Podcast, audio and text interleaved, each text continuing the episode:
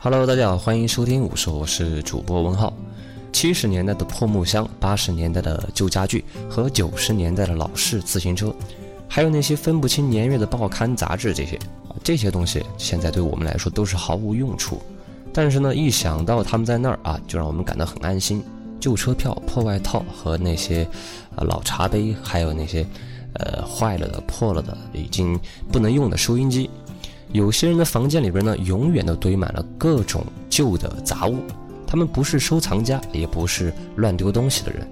但是呢，将这些过去的、不再有用的物品扔掉啊，对于这些人来说是一件非常痛苦的事情。他们无法舍弃的到底是什么呢？当有的人被问到为什么保留自己所有的衣服的时候，他就赶忙的辩解，说谁也不知道他们什么时候会重新流行起来啊，也许自己还能够。再一次的穿上它们，这种反应呢，就是典型的缺乏自信的表现，对未来可能的匮乏感到忧心忡忡。比如说，今天的我们大多数都没有真的经历过饥饿，但是呢，还是有些人从父辈们的身上保留了大量的啊，生怕哪一天再出事的这个焦虑和危机感。五岁以下的小孩子呢，很少会扔掉他们的玩具，哪怕是呃坏掉了的啊，或者说。这种掉了眼珠子的布娃娃这些东西，这是因为呢，这个年纪的孩子逐渐开始意识到，原来我和妈妈不是同一个人，对于任何形式的抛弃行为都感到恐惧，因为在从事类似的行为的时候，他们会意识到自己也有被抛弃的可能。有些人在抛弃了某些东西之后，会产生强烈的恐惧，感觉是自己深深的破坏了一段关系。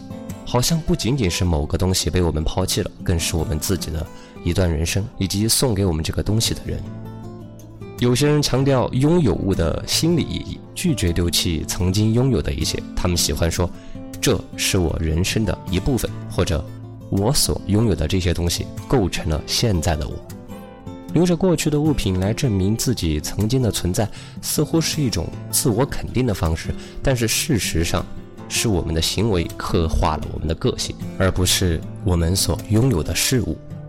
如果你是这样的人，那么问问你自己：如果必须扔掉一些东西，我会从哪一样开始呢？你首先想到的东西就是你可以舍弃的。试想一下，你将节省出来的空间，你可以再放置进去的物件，憧憬一下，这会给你带来的幸福感，会给你带来继续努力的勇气。又何尝不可呢？好了，今天的节目就到这儿。这里是五说，我是主播文浩，我们下期再见。